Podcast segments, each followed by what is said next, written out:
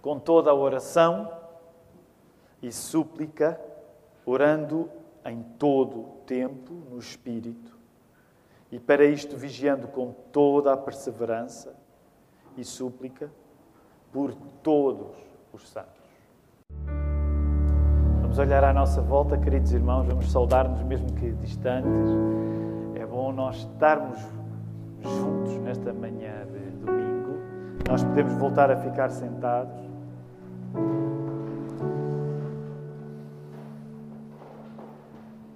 Desejamos muito que chegue a coisa boa que é estarmos menos limitados no nosso convívio uns com os outros. E sabem, queridos irmãos, um ano e meio passado, estamos todos cansados, somos todos almas cansadas, é? almas cansadas, como acabamos de cantar, almas cansadas por este período. E há desafios particulares que vivemos enquanto igreja. Sabem, desde que estamos aqui, para muitos de nós, nunca houve um período tão difícil para nos conhecermos, estarmos uns com os outros. Vamos pedir a Deus que de facto Ele possa abençoar de uma maneira em que em setembro, também ouvindo as notícias, as nossas reuniões não estejam tão constrangidas. Então há tanta coisa boa que acontece no meio das dificuldades que vivemos, mas que nós, por estarmos mais socialmente distantes uns dos outros, acabamos por eh, saber menos. E por isso também essa é uma das razões pelas quais quero uh, encorajar todos, aqueles que podem à quinta-feira, nem todos podem, mas à quinta-feira, se puderem estar às 20, se têm perguntas que vão surgir durante a mensagem, tomem nota. Mas a quinta-feira ainda se tornou mais especial porque acaba por ser uma altura em que temos uma perspectiva acerca da comunidade e aqueles que chegam. E há alguns de vós que estão entre nós, na Lapa, ainda por cima chegaram no último ano e meio, portanto nunca conheceram uma igreja propriamente normal e tem sido difícil conhecer as pessoas e tudo isso. Então também estou a dizer isto, nesta hora quero que nós possamos adicionar aos nossos motivos de, de oração. Sempre gostamos de orar pelas grávidas da igreja e esse número é sempre um número, graças a Deus, contínuo e queremos orar também, muitas mulheres eh, já sabem, porque se vão conhecendo nas reuniões, mas nem todos. E eu hoje fui ter com o Arley e com a Priscila a perguntar: olha, posso dizer da gravidez da Priscila? Não posso, que eu, eu ainda não disse cá da frente. E, e é das melhores coisas na minha vida, é, é, falar acerca de crianças que estão para nascer. Muitos de nós ainda não conhecemos bem o Arley e a Priscila porque eles chegaram precisamente no período conturbado. E também estou a apresentar isto, ainda nem sequer entrei no sermão, mas também para eh, encorajar todos os irmãos. Nós estamos numa época em que conhecermos uns aos outros dá muito mais trabalho, mas precisamos de o fazer também.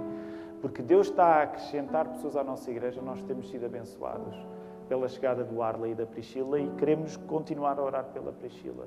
Também agora na gravidez, 21 semanas, portanto já, já estamos na segunda metade, é? isso é bom. E também quero encorajar todos a poderem, numa época mascarada, mas tentar conhecer os rostos das pessoas que chegam, porque há muita gente a chegar que de facto nós ainda não nos apercebemos. Os pastores vão sabendo melhor, mas nem toda a congregação. Por isso, eu sei que é uma época estranha, mas a igreja é chamada a, a estar cá e a acompanhar-nos uns aos outros também. Por isso, vamos acrescentar o Arley e a Priscila na nossa lista de oração também. e vamos à palavra. Vamos lá, vamos voltar a colocar os nossos olhos em Efésios 6, 18. O verso que, que está para nós é o verso 18 e o sermão que eu vos quero pregar chama-se Mais Jesus. É mais oração. Mais Jesus é mais oração.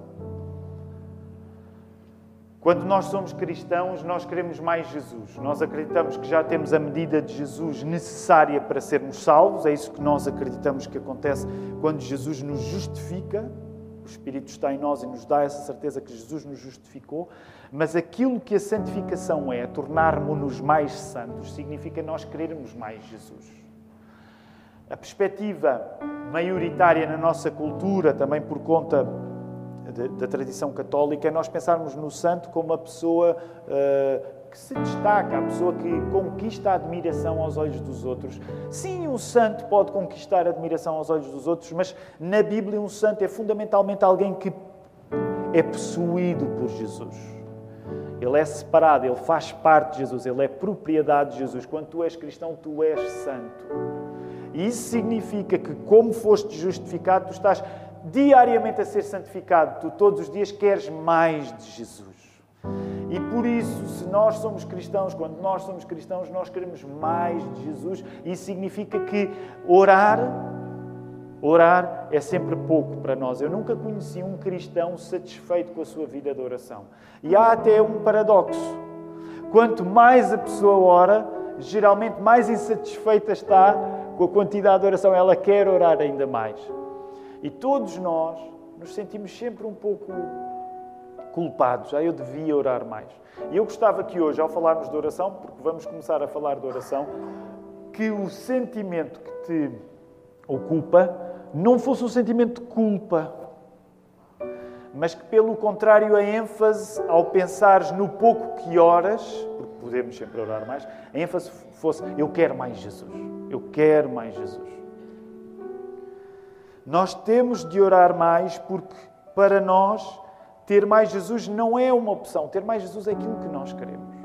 E por isso, nesta hora, nós vamos orar para que o Senhor nos acompanhe neste momento da, da pregação da palavra, que Ele me dirija nisso, que Ele te dirija a ti que estás a ouvir, para que o Espírito faça a obra acontecer. Nós ainda vamos ter um momento de tomar a ceia do Senhor e nós queremos depender, nós precisamos depender apenas do Espírito Santo nesta hora, é por isso que nós vamos orar. Deus Pai, não permitas que seja a culpa a guiar-nos nesta hora em que pensamos acerca de oração.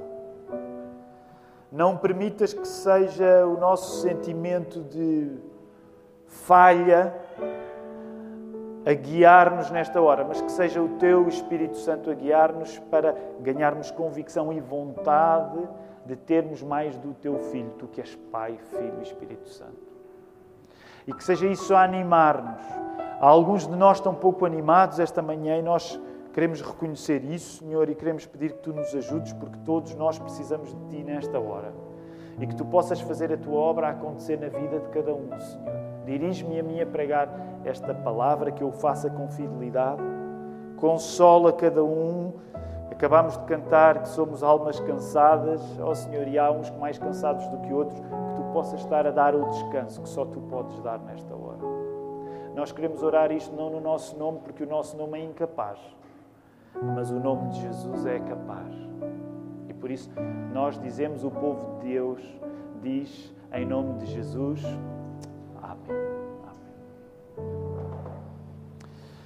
Queridos irmãos, nós temos estado neste caminho de Efésios 6 e hoje deixamos de falar em equipamento militar para vestirmos na luta espiritual a que inevitavelmente pertencemos, para começarmos a falar de oração. Então, rapidamente, um contexto breve. Eh, nós temos repetido esta ideia vez após vez. No final da carta de, que Paulo escreve aos Efésios, o apóstolo Paulo, assim, estou a, a, a, abreviar muito, mas o apóstolo Paulo diz que se tu queres compreender o que a vida é, então tu tens de compreender que a vida é uma luta. A luta é uma guerra espiritual. E isto funciona como o, o ápice desta carta. Portanto, estamos no assunto final. E, e para Paulo nos ajudar, inspirado pelo Espírito Santo, temos a palavra de Deus, a palavra escrita. Para Paulo nos ajudar a saber como é que nós vivemos esta luta espiritual, ele descreve-a através de coisas que nós devemos vestir. Nós vestimos o que queremos, é o título desta série de mensagens. Nós vestimos e aquilo que temos para vestir é basicamente este equipamento militar que nós temos visto nos últimos meses. Mas agora deixamos de falar equipamento militar e começamos a falar de oração. E depois de lermos o verso 18, volto a colocar os teus olhos lá no verso 18, é justo nós colocarmos também o assunto em termos bastante absolutos e dizermos assim: a oração não é mais uma arma espiritual. Sem oração, nenhuma arma espiritual existe. A oração não é mais um extra, mais uma coisa que há, ah, e também deves orar. Não. O que o apóstolo Paulo está a dizer é que se tu não orares, nenhuma das coisas que ele falou antes vai surtir efeito. Nada do que até aqui foi indicado para tu vestires, e, e volta a lembrar, volta lá ao, ao início, verso 10, sobretudo aí depois quando entramos, hum, portanto temos até ao 12 e depois entramos no 13, na armadura. Repara as partes do equipamento que nós já falamos na armadura espiritual. Já falamos no cinto da verdade, já falámos na coraça da justiça, já falámos no calçado da preparação do Evangelho da paz, já falámos no escudo da fé, já falámos no capacete da salvação e já falámos na espada do Espírito. E o que o apóstolo Paulo está a fazer agora ao falar da oração não é dizer, olha, e a estas, a, a estas coisas que tens para vestir, vestes também a oração. Não é isso que o apóstolo Paulo está a fazer. Porque não é isso que o apóstolo Paulo está a fazer, não é disparatado dizer que não há luta a sério sem oração. Porque para que tu possas vestir qualquer uma destas peças, tu precisas sempre de orar. A oração é para isso, para aqueles que são cristãos, é uma vocação total. Viver é orar e não orar é não viver, é isso que está aqui em causa. Mantém os teus olhos no verso 18. Quando nós prestamos atenção ao que está aí escrito, vemos que com toda a oração e súplica sufixa a ordem anterior, não é? Lembra-se, sufixar quer dizer, neste caso, acrescentar. E a ordem anterior vem no verso 17. O que é que diz lá no verso 17? Tomai também o capacete da salvação, a espada do Espírito, que é a palavra de Deus. Foi esse o verso que vimos a semana passada. Portanto, tomai também o capacete da salvação. E agora no verso 18, com toda a oração e súplica. O que isto significa é que a oração é a condição necessária para que qualquer uma das armas que já foi referida seja realmente usada. Neste verso 18, outra coisa chama a nossa atenção que é o facto da linguagem, volta a ler lá o texto, a linguagem parece algo exagerada. Ela é colocada em termos totais. O que é que quer dizer com isto? Olha no verso 18 para a repetição da palavra todo. Com toda oração e súplica, orando em todo tempo no Espírito, para isto, vigiando com toda a perseverança e súplica por todos os santos. Quando Paulo pensa em oração, nunca pensa em pequeno. O apóstolo Paulo, no que diz respeito à oração, é tudo ou nada. Tudo ou nada. E por isso, nós estamos diante da repetição da palavra todo, e temos quatro todos. E estes quatro todos é aquilo que nós queremos observar nesta manhã. Vamos observar estes quatro todos. Portanto, temos o todo da toda oração e súplica, orando em todo o tempo no Espírito, para isto vigiando com toda a perseverança e súplica por todos os santos. Então, em primeiro lugar, nós somos chamados a orar em todas as circunstâncias e, neste caso, de todas as formas. O texto diz com toda a oração e súplica. Portanto, devemos orar de todas as formas e feitios. Devemos orar com olhos fechados. Devemos orar com olhos abertos. Devemos orar parados, sentados. Devemos orar em pé, a andar, a caminhar. Devemos orar sozinhos, devemos orar acompanhados, devemos orar satisfeitos, com vontade de orar, devemos orar aflitos, permita uma expressão à rasca, sem vontade de orar. Devemos orar, seja de que maneira for. É esta a ideia do apóstolo Paulo. Bem simples. Devemos orar de todas as formas e feitios. Ora, uma das coisas que nós provavelmente vamos fazer, e por isso, se tiveres alguma questão, toma nota dela, envia para geral.igrejadalapa.pt. Se tiveres o meu número no WhatsApp, envia para o WhatsApp.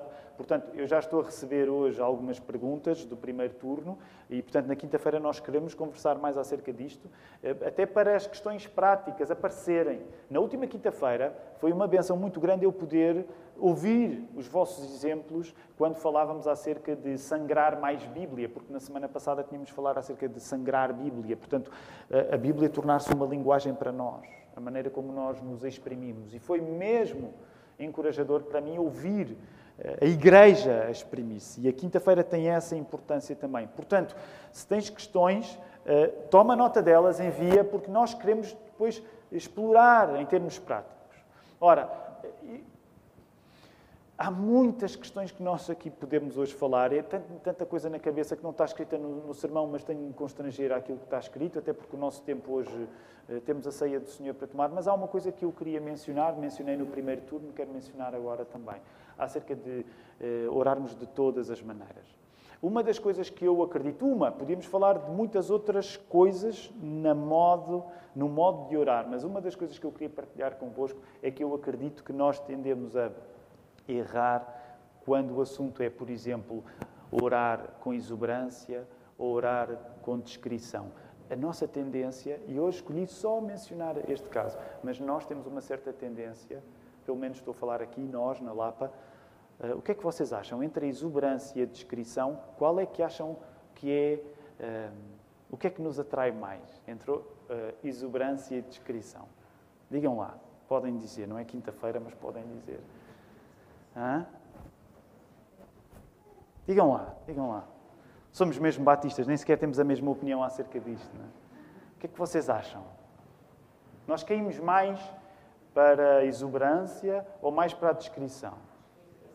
Pronto, e vocês sabem, quem me conhece há mais tempo sabe, Tiago está sempre a martelar.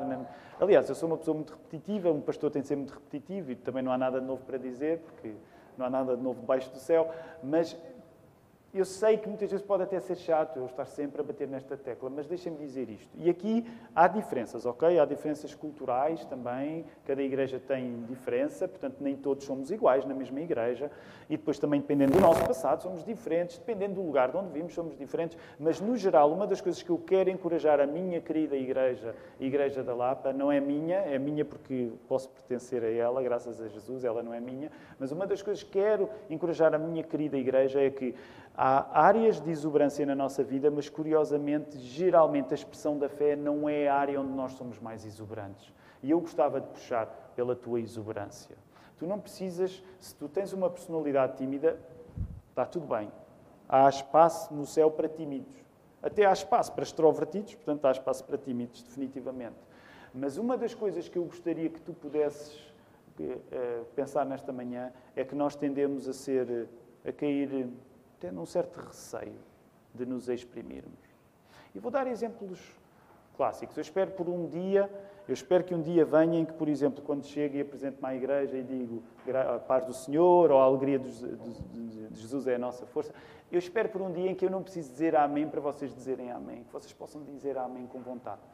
A exuberância que Deus tem para nós não se mede a partir dos améns e da força com que nós dizemos. Mas há uma parte que eu gostava de vos dizer, porque há áreas onde nós somos exuberantes na nossa vida e quando nos conhecemos melhor na igreja, às vezes isto acontece. Conhecemos, conhecemos alguém na igreja e quando conhecemos essa pessoa fora da igreja, ah, esta pessoa é engraçada, tem esta característica, tem muita piada e tal. E isso é bom, isso é bom, porque há pessoas que têm muita graça e quando nós conhecemos na igreja achamos muita graça, mas muitas vezes o que está em causa é que há uma exuberância nas pessoas que nós só conhecemos fora da casa de oração. E eu acho que nós podíamos ser um pouco mais equilibrados nisso. Nós podíamos ter uma exuberância aqui dentro. Eu não estou a querer pentecostalizar a igreja, mas há uma diferença quando é o povo de Deus está junto e exprime com a vontade a fé. Sabem outra coisa, e não posso perder. O Filipe ainda vai dar a ceia, Filipe, não quero tornar a tua vida difícil, mas coisas. Por exemplo, sabem uma coisa bem simples, alguns de nós fazemos, nós oramos, porque somos chamados a orar depois com todos os elementos. Uma das maneiras de tu te lembrares dos vários elementos de oração é tu lembrares, por exemplo, não é, a questão da adoração, a questão da confissão, a questão da ação de graças e a questão da súplica, da intercessão. Portanto, muitas vezes falamos nos quatro elementos da oração. Para alguns é mais fácil decorar em inglês, para mim é fácil decorar em inglês porque isto dá em inglês X, A-C-T-S, atos, não é?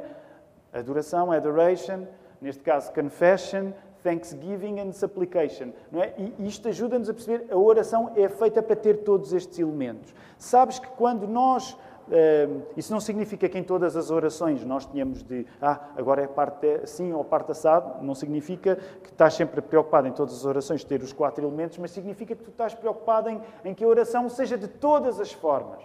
Por exemplo, nós fazemos questão, tu já reparaste nisso, provavelmente, nós temos sempre um elemento de confissão na nossa oração que lemos em voz alta que curiosamente às vezes é a única altura durante a semana que nós dizemos somos maus, ainda hoje dizemos somos maus. A pessoa pode vir a primeira vez e dizer esta igreja, hum, as pessoas dizem que são más, somos mesmo maus, não imaginas.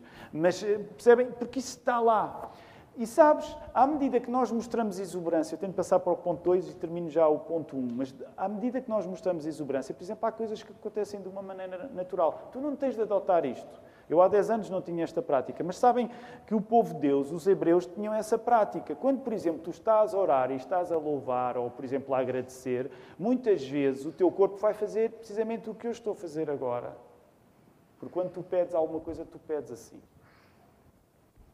Então, o nosso corpo vai agir em função daquilo que nós estamos a fazer. Então, muitas vezes nós oramos e, e levamos as mãos no sentido em que, Senhor, dá.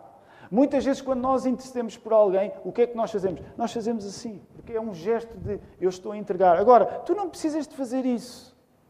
Mas deixa-me dizer, são coisas que quando nós exprimimos fisicamente aquilo que está em nós, vai acontecer naturalmente. E repara, se tu fores a um jogo de futebol, tu geralmente exprimes-te fisicamente. Se tu fores a um concerto, tu geralmente tu exprimes-te. Mas depois na igreja parece que há assim uma espécie de pudor. Agora, está tudo bem, nós somos batistas, vamos ser batistas até morrer, porque mesmo que quiséssemos deixar de ser, não conseguimos, é uma praga, já não sai daqui, está cá dentro para sempre.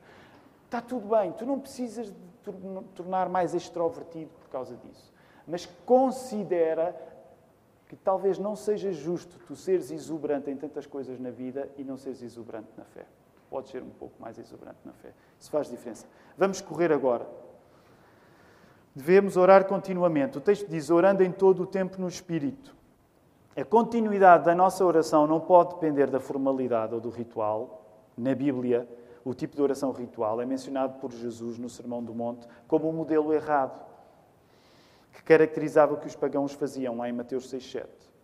Portanto, por exemplo, quando tu vais a uma igreja evangélica, ela é geralmente marcada pela espontaneidade na oração.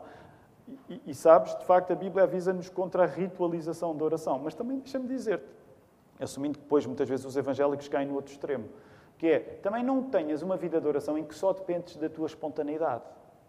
Aqui há uns anos nós numa série de mensagens chamada Oficina de Oração, falámos sobre isto. Podes consultar essa série de mensagens, ela está na conta de YouTube na Igreja, está no site da Igreja também. O Manel eh, tratou de organizar um caderno há uns tempos para acompanhar essa série de mensagens. E uma das coisas que na altura falámos é: sim, é improvável que nós, enquanto evangélicos, acabemos em, em, em, orações rituais, mas isso também não significa que formas estabelecidas não possam fazer parte da nossa oração. É por isso que nós, por exemplo, escrevemos esta oração, porque é uma oração que tu, durante a semana, aquela que nós lemos em voz alta e que primeiro fazemos individualmente, é uma oração que tu, durante a semana, podes fazer. Portanto, também nós não podemos cair no outro extremo em que só oramos aquilo que fazemos espontaneamente. Há espaço para tudo. A ideia é orar continuamente. Por outro lado, o texto diz aí, orando em todo o tempo no Espírito. Sabes porquê que tens de orar no Espírito? Porque se não houver o Espírito em ti, não há nenhuma oração que tu vais conseguir fazer. Nós só conseguimos orar porque o Espírito Santo está em nós, intercedendo por nós. Nunca ninguém sabe orar. A rigor, nunca ninguém sabe orar. Até eu, como pastor, não sei orar. No sentido, o que é que eu quero dizer com isto, não sei orar? No sentido em que, se não for o Espírito Santo a estar em mim, as minhas orações não passam de pensamentos positivos oralizados. E nós acreditamos que aquilo que fazemos quando oramos não é apenas oralizar pensamentos positivos. Sabes, se tu saís de uma igreja e fores apanhares um coach, um. Como é que se diz agora? Um. um é coach, um um personal trainer espiritual. Provavelmente também já deve existir uma coisa assim. Portanto, muitas vezes essas pessoas vão te dizer, sem, sem necessariamente acreditar em Cristo, elas vão dizer: Ah, tu deves dizer coisas boas. Porquê? Porque vão-te falar no pensamento, no poder da afirmação positiva. Sim, de certa maneira nós podemos concordar que se tu estiveres exposto a uma pessoa que está sempre a dizer coisas más, e uma pessoa que está sempre a dizer coisas boas, há uma diferença entre uma e outra. Só que a oração é muito mais do que tu oralizar pensamentos positivos. Nós acreditamos que só podemos orar porque o Espírito Santo está em nós. Então, isso significa que quando tu encontras aí a ideia da oração, oração no Espírito, ao contrário de muitas vezes a interpretação é feita, não nos parece correto dizer que a oração no Espírito é oração, é uma oração tipo especial em que, por exemplo, falas em línguas. E eu não estou a entrar na questão uh, de, do dom de línguas, até porque nós, como igreja, somos plurais, na nossa opinião, acerca desta questão, por exemplo, dos dons espirituais. Portanto, há, pode haver opiniões diferentes entre nós na nossa igreja, não é um assunto em que nós achamos que tenha de haver um consenso. Mas a interpretação que muitas vezes se faz, ah, isto é orar em línguas. A questão aqui não é orar em línguas. O que está aqui em causa não é uma oração especial, é a oração comum. Porque sem o Espírito Santo nenhuma oração pode acontecer. Portanto, não é uma oração sofisticada. Agora, há uma espécie especial de oração permita uma redundância. Não é isso que o apóstolo Paulo está a falar neste caso. Nós acreditamos o que aqui está em causa é a oração comum, porque nenhuma oração pode ser feita sem ser no poder do Espírito Santo. Rapidamente, devemos orar especificamente.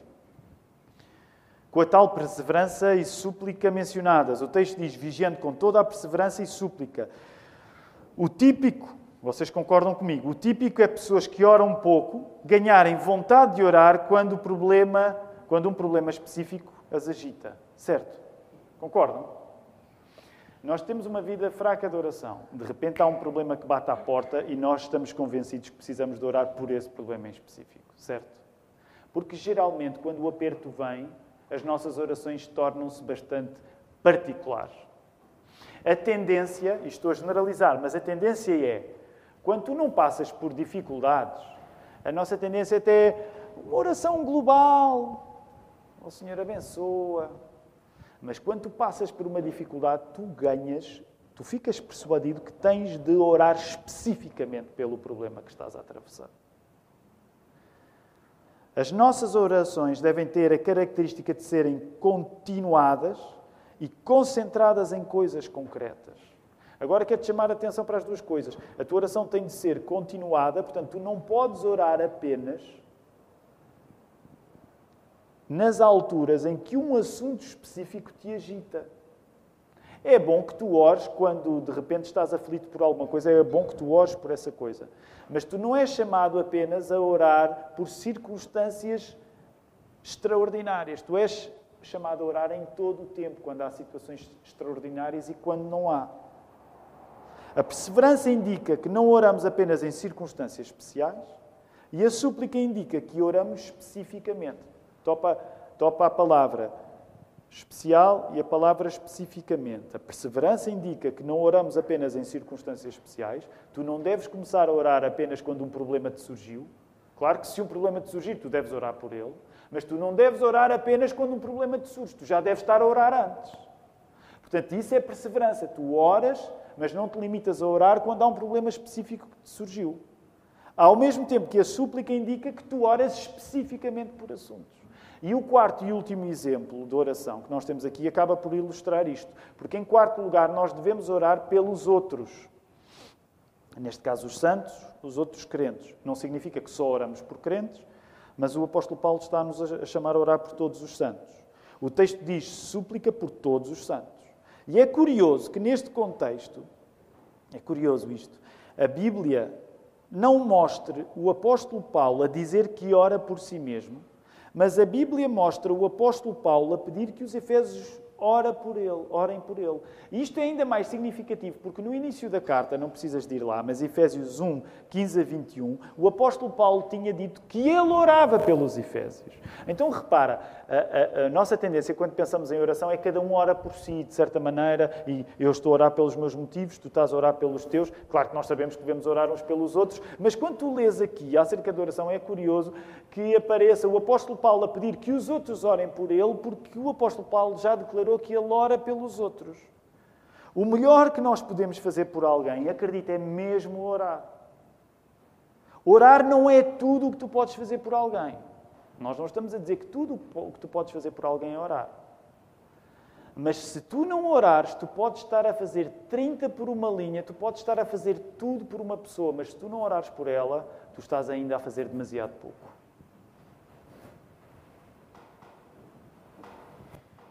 Portanto, a igreja é chamada a fazer mais do que apenas orar pelas pessoas. Mas se nós não estamos a orar por alguém, nós podemos estar a transpirar tudo e a cansar-nos a fazer tudo o que está ao nosso alcance por essa pessoa. Se eu ainda não estou a orar por essa pessoa, eu vou estar a fazer demasiado pouco. Logo, e para dar um exemplo, nós devemos viver prontos para orar pelos outros. E deixa-me dizer aqui, enfatizar até a questão da exuberância, porque eu hoje estou um pouco atrás desta ideia da exuberância. Não percas uma oportunidade para orares por alguém. E eu diria, estou a generalizar, mas eu diria, por exemplo, uma das heranças que nós temos, uma herança religiosa em Portugal, também por conta da influência católica, é que o catolicismo eh, torna a oração muito solene.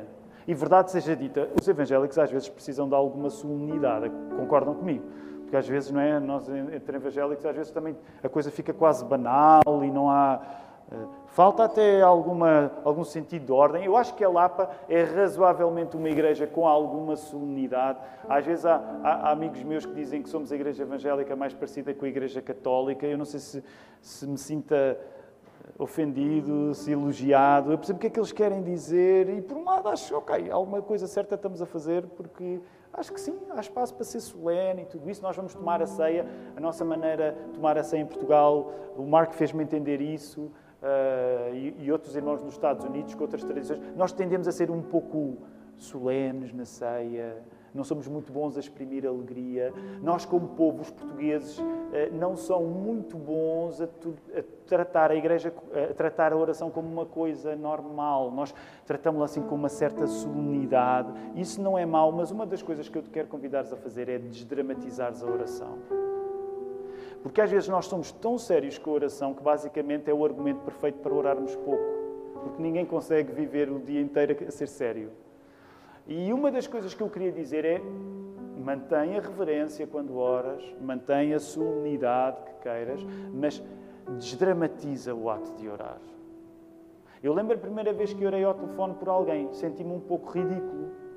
Mas sabes, sentir-te ridículo diante de Deus é, é sinal de santidade porque nós diante de Deus somos sempre ridículos. Portanto, tu, a primeira vez que oras por alguém ao telefone, sentes-te um pouco ridículo. Depois habituas-te ao ridículo, que é uma coisa boa de ser cristão, é que nós habituamos a ser ridículos.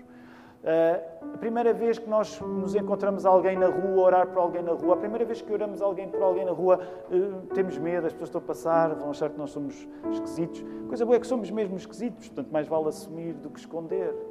Uh, agora, não me interpretes mal, tu não tens de fazer as coisas à minha maneira ou à maneira de gente que é mais espalhafatosa. Eu não estou a vender aqui o espalhafato. Mas eu quero que tu desdramatizes a oração para tu tornares a oração uma razão para abençoar. É por isso que nós às vezes. Olha, estamos juntos, posso ainda orar por ti? Na rua, é de olhos abertos, é de olhos fechados, não percas a oportunidade de orar por alguém. Ainda ontem alguém passou lá por casa e na hora de despedir lembrou: ah, não orámos. Parámos ali, os miúdos estavam ali, vamos orar. É rápido, abençoamos. Não é um abracadabra, não é um perlim-pim-pim, mas é desdramatizar a oração para nós orarmos continuamente e para não perdermos a oportunidade para orar pelos nossos irmãos. Se na semana passada perguntei o que é que vais fazer para sangrar mais Bíblia, hoje a perguntei o que é que tu vais fazer para orar mais. Na quinta-feira voltamos a esta conversa, se Deus quiser. Esta tem sido uma questão repetida à medida que o tempo passa. Lembra-te, se a oração é o clímax da luta espiritual, que a vida é, como nós aprendemos nesta passagem em Efésios, a presença de Jesus em nós reflete o quanto a oração nos deve descrever. Queremos orar mais porque queremos Jesus mais. Não é uma questão de dever apenas. Mas é uma questão da delícia que nós temos em Jesus. Que tu hoje não saias daqui a pensar, ah, o pastor disse que eu tenho de orar mais. Não é acerca do que tu tens de fazer, apesar de tens de orar mais, de facto. Mas isto é acerca do prazer que tu tens em Jesus, do amor que tens por Jesus, da maneira como tu queres depender mais dele e abençoar as pessoas à, tua volta. Que o Senhor nos ajude a fazer isso enquanto igreja. Amém.